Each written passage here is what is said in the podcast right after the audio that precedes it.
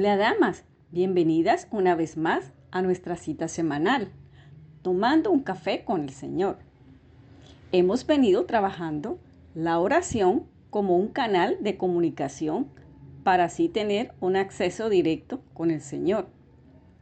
En el episodio pasado estuvimos trabajando la importancia de la alabanza al reconocer quién es Dios y todo lo que ha hecho en nuestra vida, al hacernos sus hijas. Es por eso, damas, que debemos permanecer en Él y en su palabra, para mantener activas nuestra línea de comunicación con Él.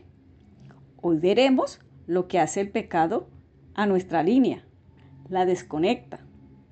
El sucio acumulado por largo tiempo hace que las cosas se dañen. No pensemos que con Dios no es igual. Ese pecado que por año hemos acumulado y aún hemos añadido nos pasará factura, siendo yo la única responsable de las consecuencias. En este momento, nuestra comunicación estará inactiva. También estaremos trabajando que debemos apartarnos del pecado para que Dios nos pueda escuchar y esa comunicación se active nuevamente y nos podamos acercar confiadamente al trono de su gracia para hallar el oportuno socorro. Miremos nuestro estudio.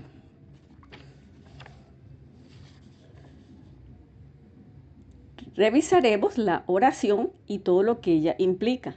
Una oración hecha con un corazón limpio no tendrá estorbo.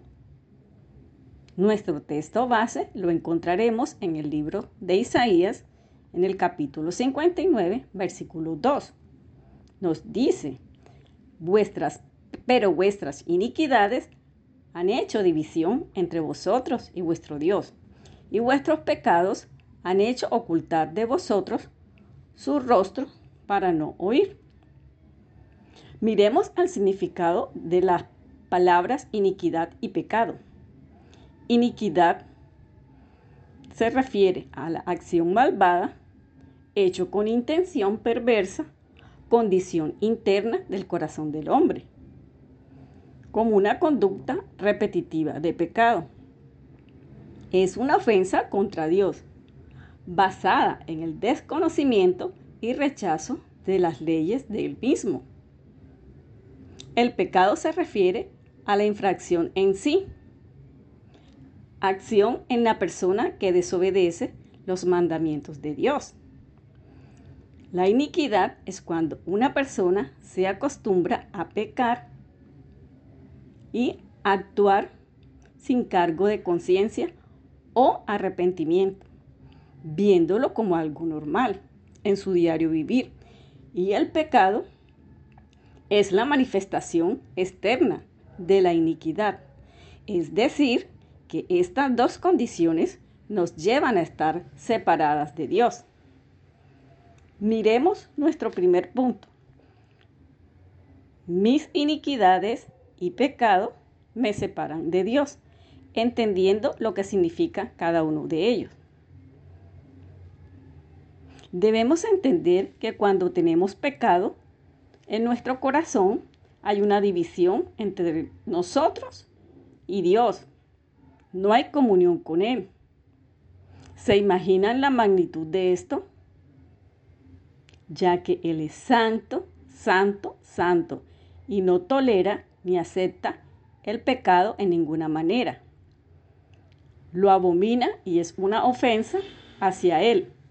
Miremos un pasaje en la palabra de Dios que se encuentra en el Salmo 66, versículo 18.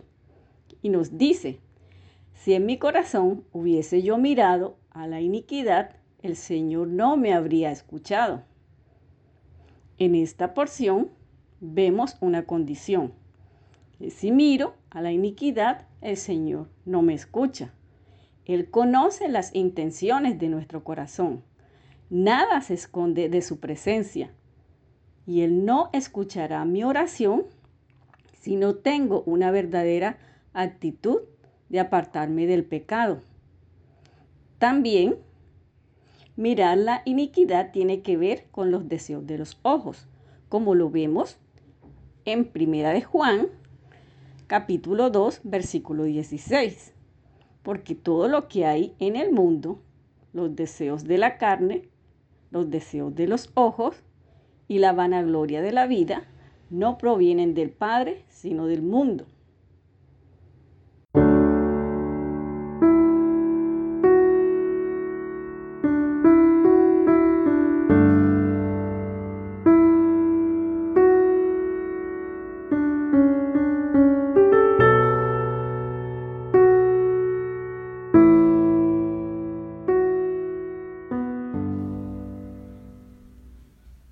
Este momento haremos una pausa en el episodio de hoy y escucharemos cómo el ser edificada en la palabra de Dios produce paz, anima y fortalece nuestra vida.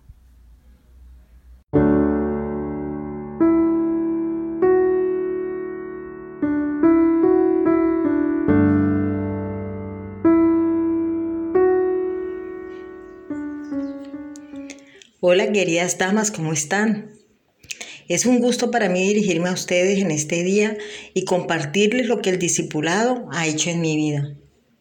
Y comienzo por decirles que discipularme fue la mejor decisión que he tomado después de haber recibido a Cristo como mi Salvador. Las tres elecciones me enseñó lo que es verdaderamente tener esa íntima comunión con el Señor me cimentó en la, lectura de la palabra y también a disfrutar en familia y compartir cristiano.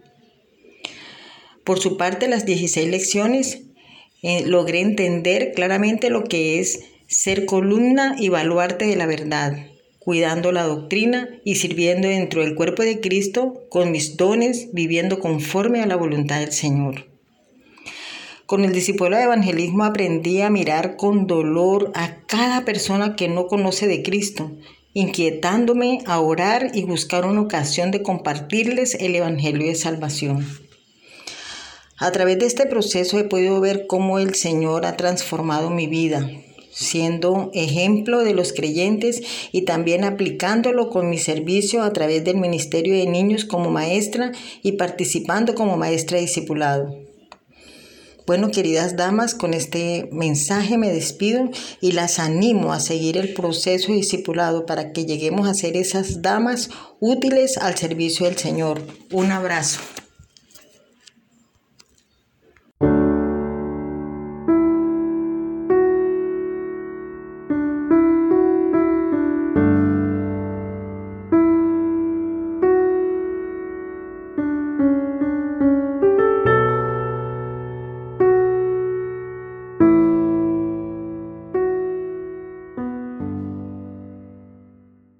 Miremos también otro pasaje en el libro de Mateo, en el capítulo 15, 19.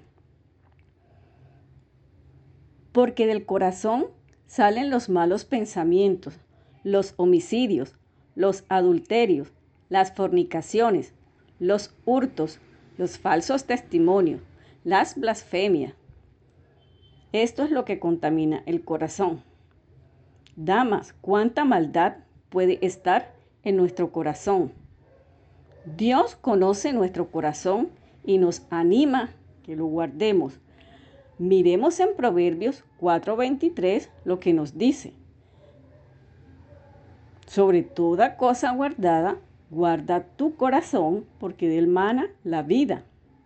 Dios nos anima a revisar y a guardar qué está entrando en nuestro corazón día a día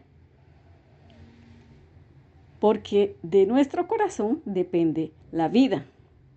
Debemos guardarlo de todo lo que pueda dañarlo. La única forma de guardarlo y de mantenerlo limpio es a través de su palabra, saturando nuestra mente y corazón con ella. Pero lo más importante, damas, es que lo debemos poner en práctica desarrollaremos nuestro segundo punto en forma de pregunta. ¿Qué debo hacer para que Dios me escuche y no aparte su rostro de mí. Primero que todo, tener una verdadera actitud de arrepentimiento. Debemos reconocer que fallamos y ofendemos a Dios con nuestro pecado, ya que cada día nos levantamos a desobedecer. Miremos un último pasaje que se encuentra en Salmo 51, versículo 3. Nos dice, porque yo reconozco mis rebeliones y mi pecado está siempre delante de mí. Por lo tanto, damas, debemos examinarnos y permanecer en la palabra de Dios día a día para llenar nuestro corazón y sobre todo limpiar nuestro corazón para mantener activas esas líneas de comunicación con Él, meditando en ella, suplicando y pidiendo en oración que nos guarde de la tentación, ya que Él conoce nuestras debilidades. Solo alimentándonos de su palabra podemos ser más fuertes espiritualmente. No bajemos la guardia, porque tenemos un enemigo que quiere sumirnos en el pecado para alejarnos de Dios y que no cumplamos su voluntad en nuestra vida, para que no llevemos fruto y nos apartemos de Él. Bueno, mis queridas damas, espero que haya sido de provecho y que meditemos en esto que hemos aprendido en el día de hoy y que nos preguntemos, ¿qué pecado tenemos acumulado en nuestro corazón que están estorbando hoy mi relación con Dios? ¿Dios está escuchando mis oraciones? ¿Qué pecados estoy practicando? Qué cosas he guardado durante mucho tiempo en mi corazón y hacen que esa comunicación se mantenga inactiva. Bueno, damas, eso ha sido todo por hoy. Y, tú, dama, que nos escuchas por primera vez, te pido que le digas a la dama que te envió el link para que puedas tener una relación personal con el Señor Jesucristo. Necesitas recibirlo en tu corazón como tu único Salvador y Él pueda escucharte y tus oraciones no tengan estorbo.